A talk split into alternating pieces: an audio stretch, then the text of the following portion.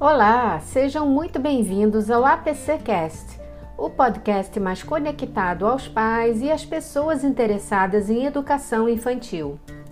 Eu fico muito feliz pela sua audiência, porque isso significa que você está em sintonia com a educação positiva.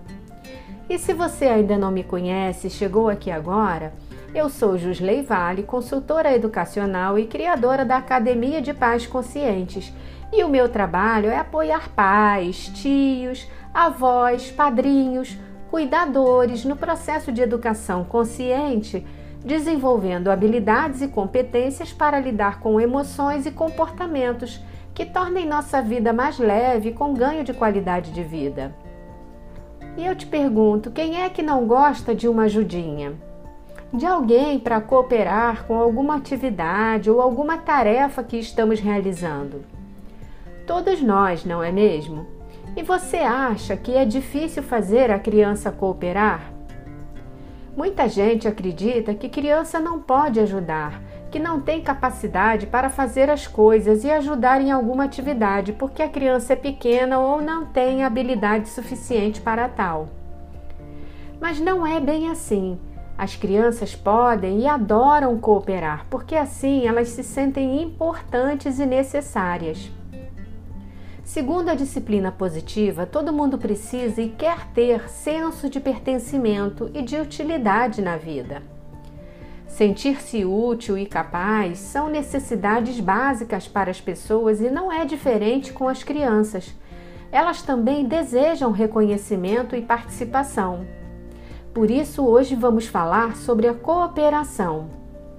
E o que é cooperar? É operar juntamente com alguém contribuir ajudando, auxiliando outras pessoas. É colaborar, ou seja, trabalhar junto. Com base nisso, você acredita que podemos obrigar nossos filhos a cooperar com algo? Com a realização de alguma tarefa ou qualquer outra coisa contra a vontade deles? Eu acredito que não. Muito difícil e chato, porque se obrigarmos, teremos que ficar fiscalizando se eles estão cooperando ou não. Além disso, fazer algo como obrigação quando não desejamos não é cooperar. E aí surgem outras perguntas. Se a criança cooperar, vamos dar algum prêmio ou recompensa pela cooperação? E se não ajudar, vamos impor algum castigo ou punição? Cá para nós, nenhuma das opções é boa, né? Premiar por cooperar ou castigar por não cooperar se transforma em barganha, porque o melhor dos mundos é quando a criança colabora por livre e espontânea vontade. Não existe cooperação ou colaboração contra a vontade, porque a cooperação é uma atitude pessoal e natural que demonstra o caráter colaborativo e solidário da pessoa. Nem sempre as crianças entendem e agem de forma cooperativa, mas esse comportamento pode ser incentivado pelos pais por meio do exemplo e das suas atitudes em relação às crianças dentro de casa. Os pais exercem influência sobre seus filhos e podem exercitar a cooperação, ensinando sobre respeito aos outros, autodisciplina, solidariedade, parceria, conexão, senso de pertencimento, empatia e utilidade.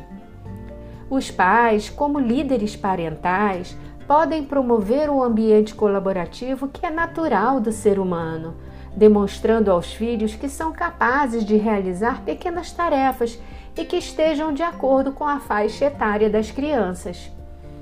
Mesmo em suas casas, as crianças podem cooperar com os pais, arrumando os brinquedos, guardando os calçados, organizando itens na dispensa, ajudando a alimentar ou a cuidar do pet, retirando seu prato da mesa após a refeição.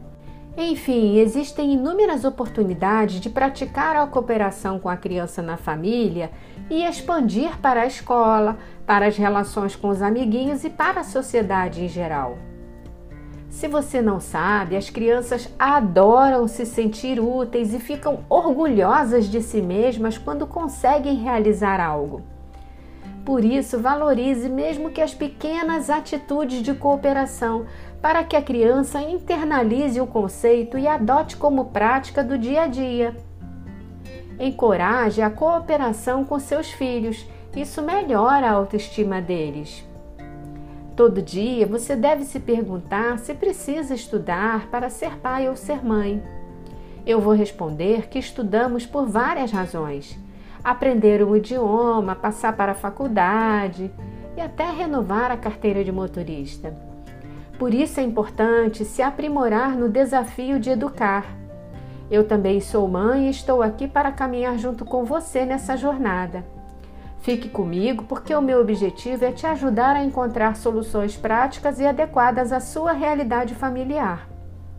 Só para lembrar, a Academia de Pais Conscientes também está no Instagram, no YouTube, no Facebook e no blog, que está cheio de artigos para você ler.